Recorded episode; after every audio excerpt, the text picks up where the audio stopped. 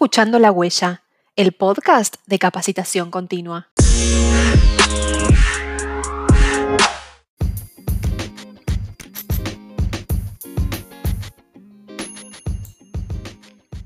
Bienvenidos al episodio número 17. Soy Ana Laura y desde el equipo de capacitación continua les proponemos en esta oportunidad conocer más acerca de las redes sociales y las posibilidades que cada una puede brindarle a tu negocio. Para ello, nuestro invitado de hoy es Leandro Santoro. Él es licenciado en psicología, es emprendedor desde hace más de 20 años y experto en marketing digital y ventas.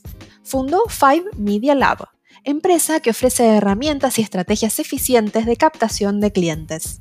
Leandro también es capacitador en marketing digital y negocios online.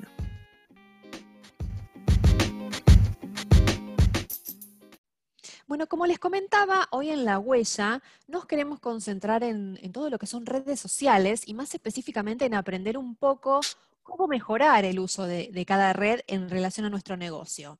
Así que ya estamos con Leandro para sacarnos todas las dudas con respecto a esto. Bienvenido, Leandro, ¿cómo estás?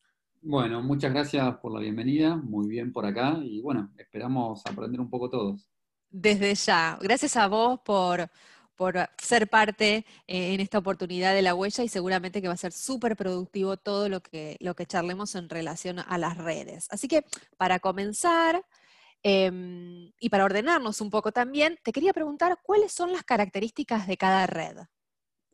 Mira, a ver, cuando hablamos de características de cada red, en realidad lo que tenemos que tener en cuenta es que si bien uno habla de redes sociales en general, cada red tiene una audiencia distinta o, un tipo de público distinto, por decirlo de alguna manera, y por ende tiene su propia manera de dirigirse, ¿no? O sea, si bien la comunicación tiene que ser integral, tiene que estar adaptada. Entonces, por ejemplo, a ver, tenemos que entender, primero que cada red corresponde a un determinado eh, perfil sociodemográfico. Entonces, supongamos si buscásemos comunicar con personas de eh, más de 30, 35 años, si bien por supuesto que tienen Instagram y si bien por supuesto que hasta quizás tienen TikTok hoy en día, es mucho más probable que las encontremos en Facebook, porque es la red, digamos, de ese tipo de generación. Ahora, si queremos un perfil eh, más joven, vamos a ir increíblemente joven, como decía recién, vamos a ir quizás a TikTok, un perfil intermedio eh, a Instagram. Ahora, si quizás nuestro público es dirigirnos a directores de compañías o o decisores de compras dentro de lo que es el mercado B2B, definitivamente tendríamos que ir a LinkedIn y es ahí donde debe centrarse nuestra comunicación. Entonces, eso en primer lugar, entender, tener bien identificado cuál es el perfil de cada red. ¿Por qué? Porque si bien todos usamos todo hoy en día, si yo, por ejemplo, siguiendo el ejemplo de LinkedIn, si yo quisiera contactar, supongamos, con directores de compras de compañías de servicios en Argentina, la realidad es que me va a ser infinitamente más fácil encontrarlos en LinkedIn que encontrarlos en Instagram. Eso no significa que no utilicen Instagram, pero la realidad es que voy a hacer más eficiente mi esfuerzo si me dirijo directamente a LinkedIn. Eso así como para empezar, digamos, y entender, ¿no? Siempre hay que preguntarse a quién me dirijo, es decir, quién quiero que me lea, quién quiero que me escuche, quién quiero que vea mis stories, o, digamos, a quién le sirve mi producto o mi servicio, y en función de eso es que voy a elegir el poner énfasis en una red o en otra. Bien, o sea que además de tener en cuenta eh, el rango etario, digamos, que está más presente en cada una, también tenemos que tener en cuenta qué objetivo tenemos, ¿no? Sí, de hecho, te diría que el objetivo es incluso más importante que el rango. Etario, O sea, no, hay, no puede haber una comunicación eficiente si yo antes no defino a quién me quiero dirigir, o lo que hoy en día se llama mi buyer persona, ¿no? Es decir, ¿quién es esa persona que al fin de cuentas me termina comprando eso que yo hago? Y esa persona tiende a estar en una determinada red. Entonces, una vez que yo tengo definido a quién me dirijo, eso me va a determinar cuál es el tono de mi comunicación y me va a determinar cuál es la red en la que voy a comunicar. Si voy a comunicar con un tono más formal, con un tono más informal, si me voy a dirigir de usted, si me voy a dirigir de vos, si voy a usar muchas caritas y dibujitos y demás, porque quizás apunto un perfil joven, o si quizás voy a tener un tono más neutro, con menos arreglos, digamos. Por eso es tan importante el primero saber a quién le quiero vender, decimos nosotros, y luego decidir dónde, en qué red voy a comunicar. Perfecto. Y si bien recién lo mencionaste así como al pasar, contanos específicamente qué target te encuentro en cada red. Si pensamos en Facebook, en Instagram y en LinkedIn, y si quieres sumar TikTok, bienvenido sea. A ver, bueno, para entender eso lo que tenemos que entender, yo siempre lo comparo con la televisión, para que se entienda rápido. Supongamos que nosotros vendemos, a ver, supongamos que nosotros anunciamos nuestro producto, nuestro servicio en el prime time de televisión, en el programa más visto de la Argentina. ¿Lo va a ver mucha gente? Sí, por supuesto. Ahora, si yo vendo quizás servicios de capacitación eh, para empresas de tecnología, de todas las personas que lo vean en ese prime time televisivo, el porcentaje que a mí realmente me va a servir como posible cliente es muy chiquitito, es ínfimo.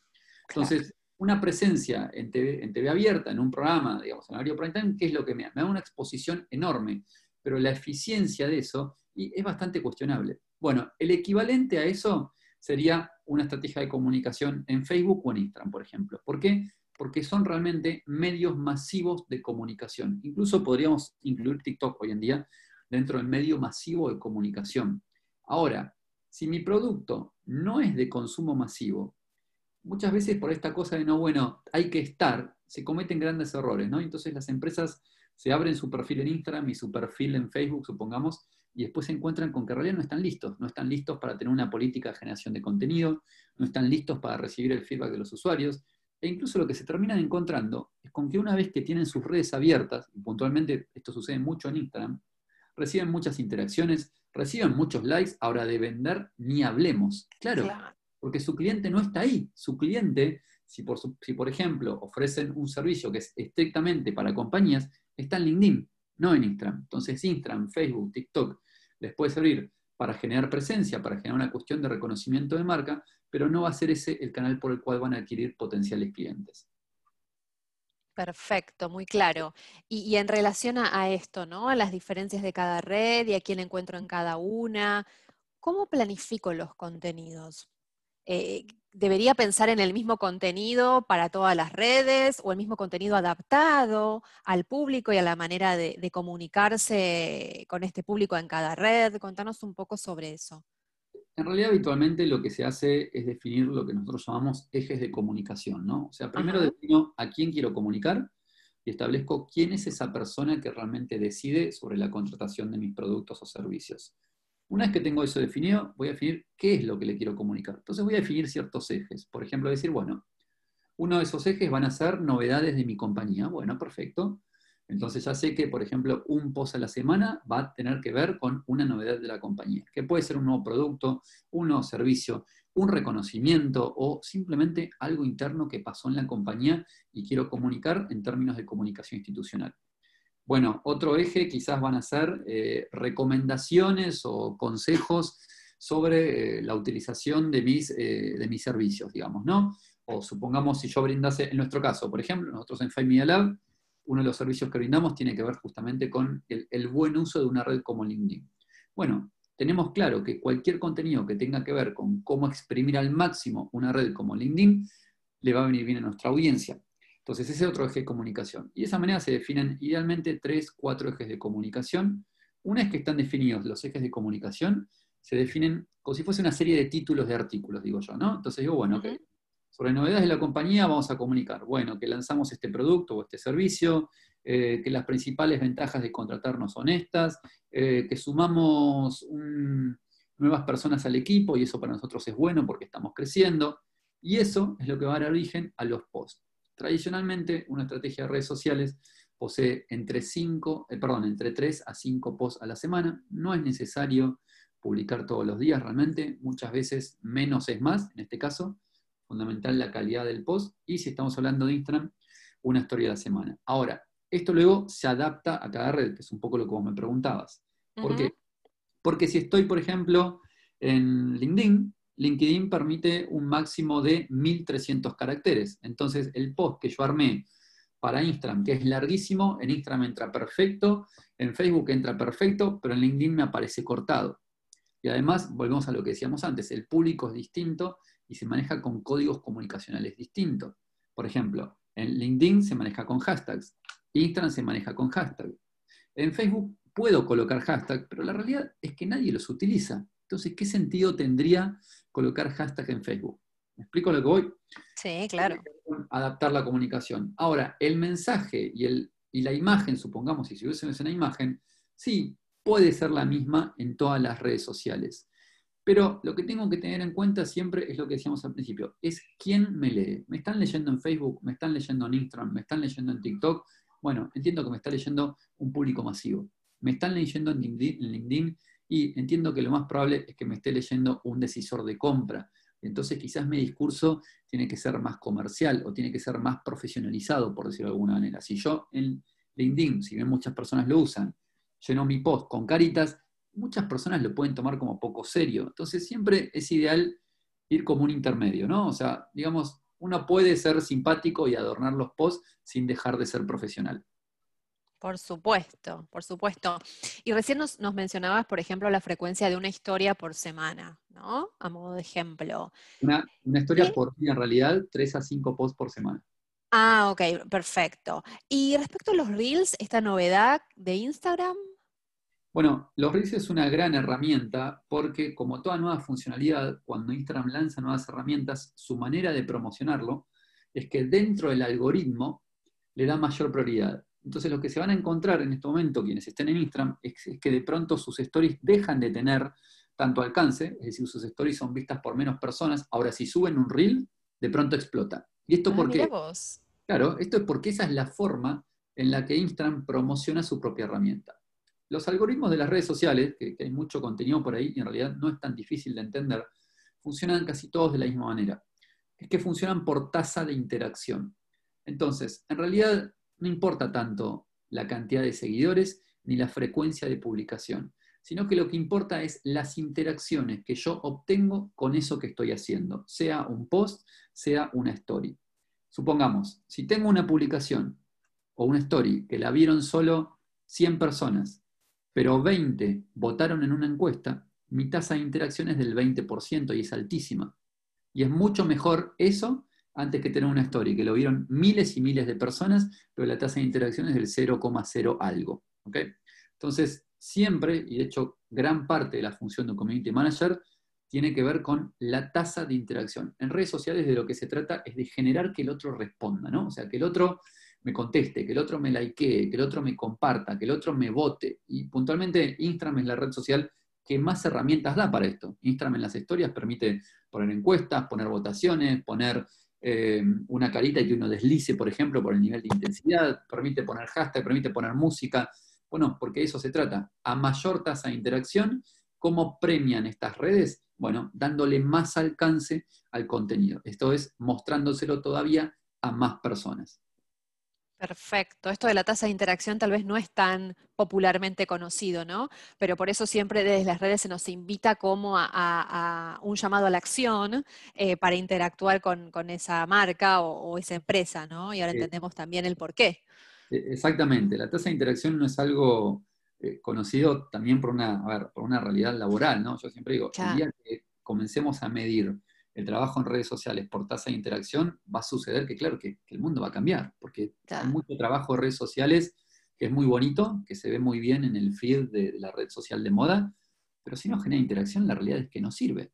Queda ahí, no pasa nada, claro, tal cual. a ver, la, finalidad de, de, estar en una red social tiene que ver con eso, con que más personas me conozcan. Y si yo ya sé que más personas me van a conocer, cuanto mayor sea mi tasa de interacción, entonces no tengo que buscar ni seguidores, ni no, lo que tengo que buscar es que la gente participe, es formar una verdadera comunidad.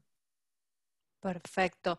¿Y hay horarios de preferencia eh, en cada red en donde haya más tráfico o en donde podemos lograr atraer más a, la audiencia?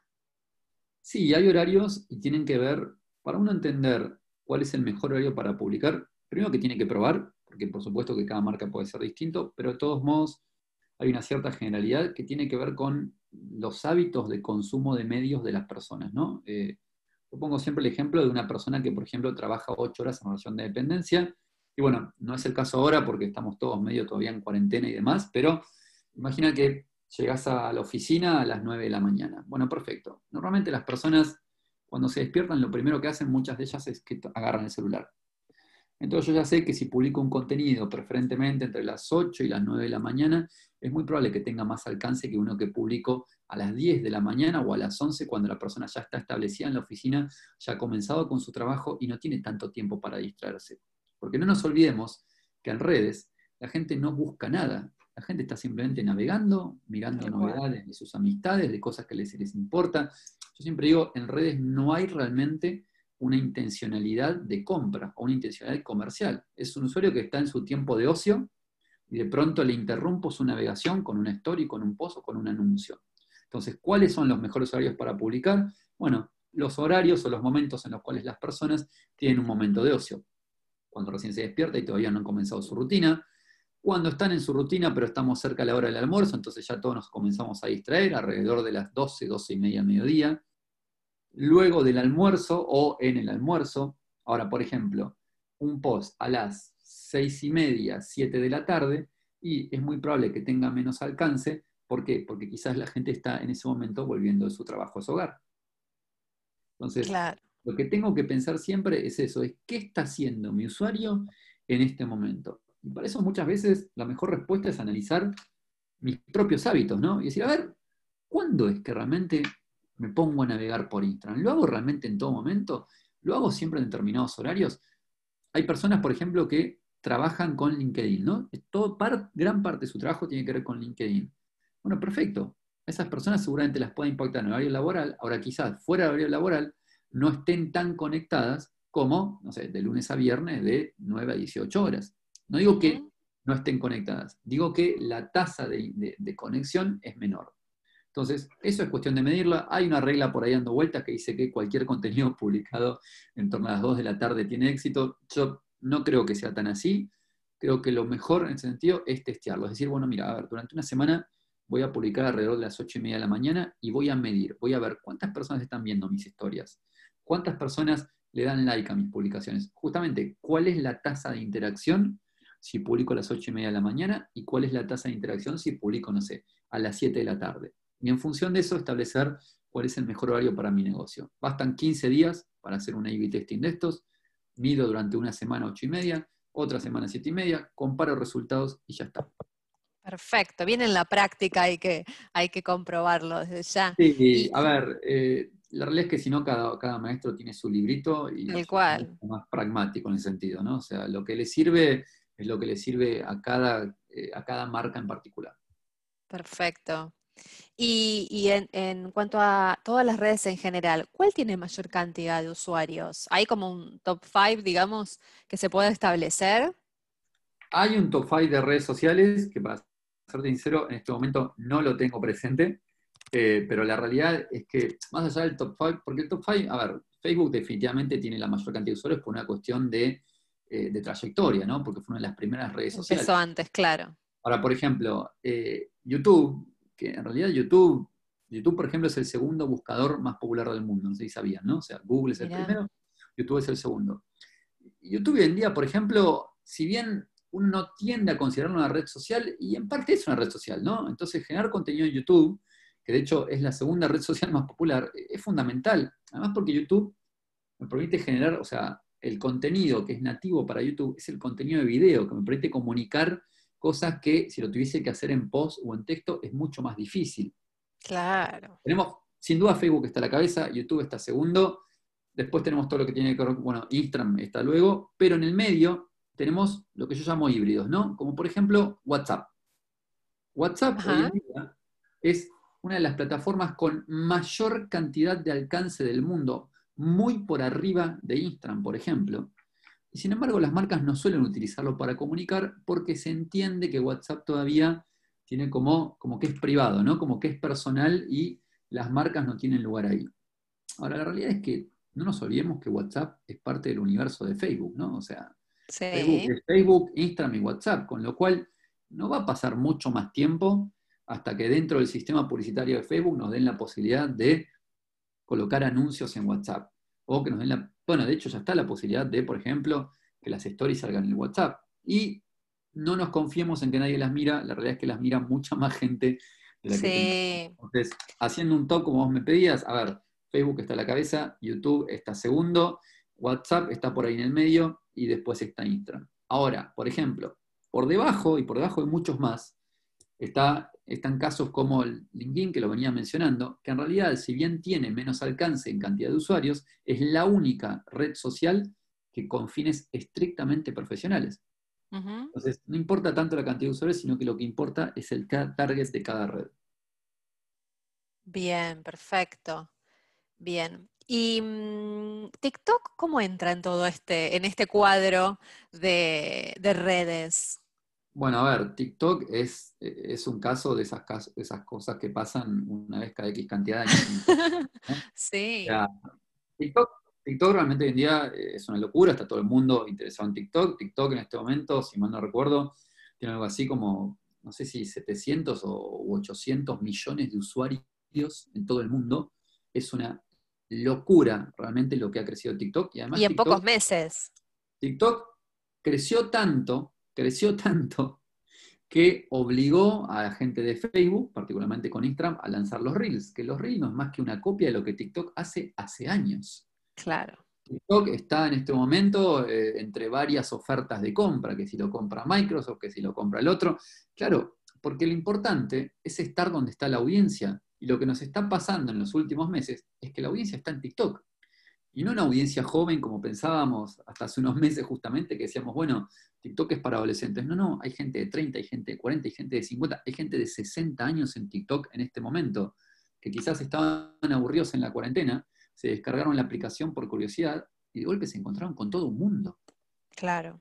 Eso te iba a decir, si tal vez influyó el tema de, la cuarentena, del aislamiento en el crecimiento de esta red, ¿no? ¿Vos decís que no? sin dudas influyó. Eh, esto es como cuando aumentan los usuarios de, Telegram, ¿no? O sea, ¿cuándo aumentan los usuarios de Telegram? Cuando se cae WhatsApp. Es así. Bueno, con TikTok pasó algo parecido. ¿Cuándo aumentan los usuarios de TikTok? Venían aumentando un montón. Pero de pronto la gente tuvo, no sé, más tiempo libre o estaba más aburrida porque estaba en su hogar, pero tenía que encontrar cómo divertirse, y los usuarios de TikTok aumentaron, pero realmente exponencialmente. Eh, entonces TikTok es una red social que hoy en día es para considerar, es un buen momento para ingresar en TikTok, porque quien ingresa hoy en TikTok está siendo realmente pionero. El formato de contenidos de TikTok, que es de videos de 15 segundos o videos de 60 segundos, es realmente muy amigable.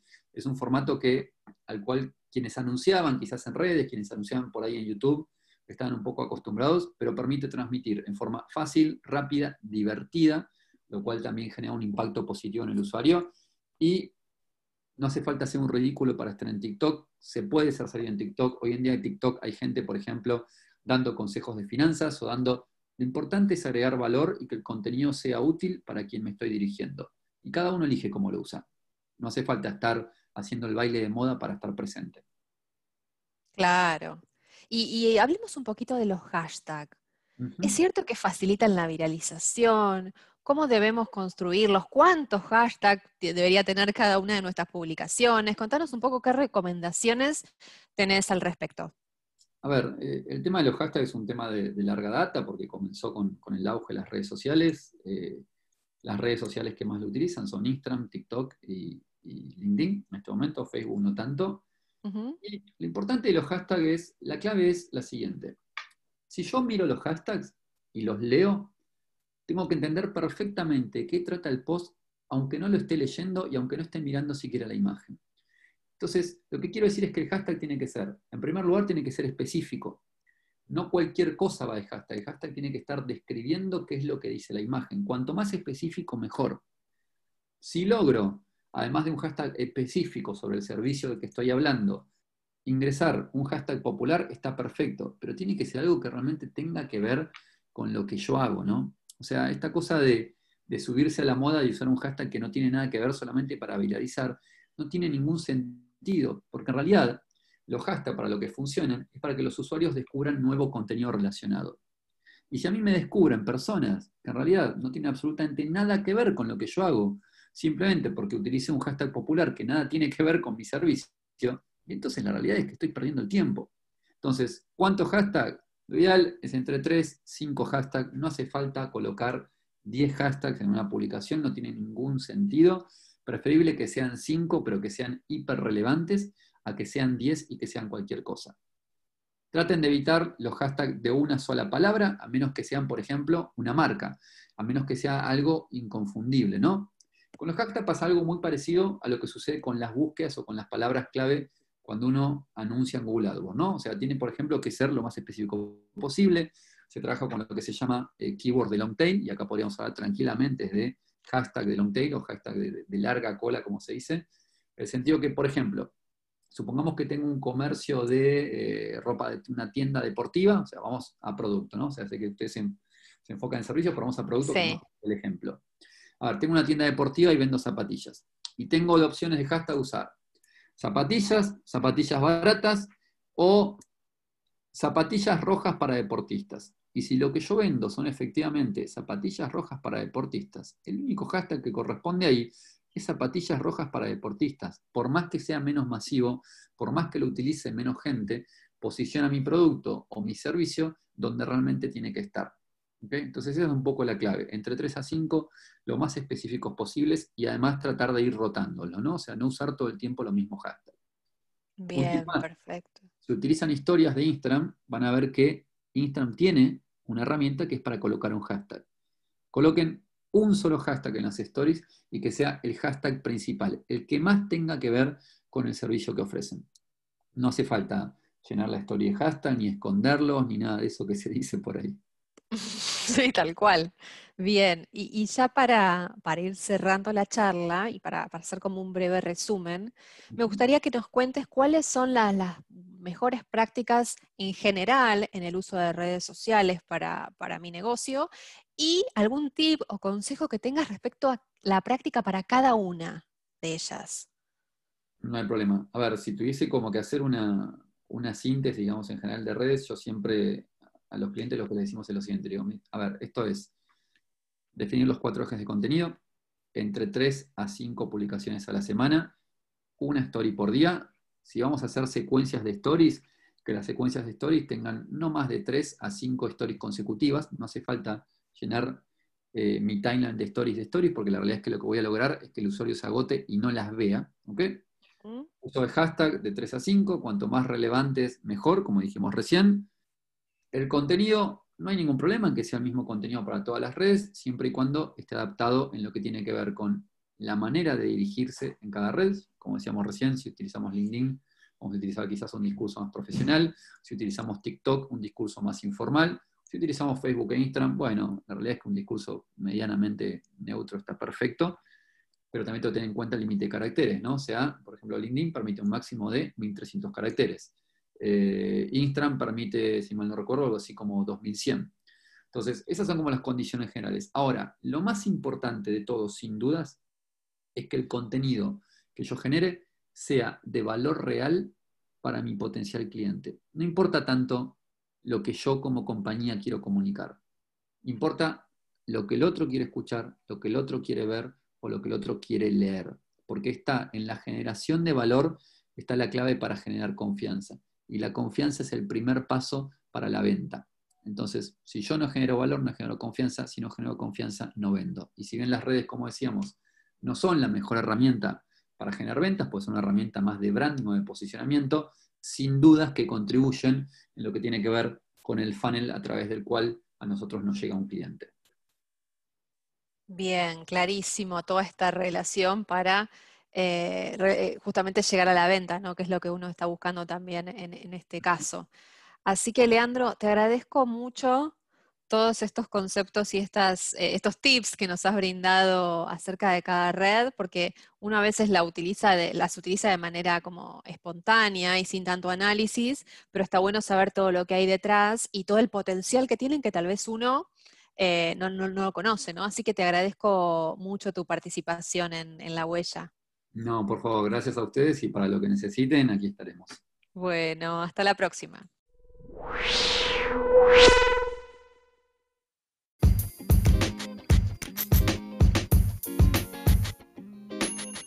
Capacitación Continua está en las redes. Nos encontrás en Instagram, Facebook, LinkedIn y Twitter con el usuario Capacitación CAC. Seguinos y contanos qué otros temas te gustaría escuchar en la huella. Hasta el próximo episodio.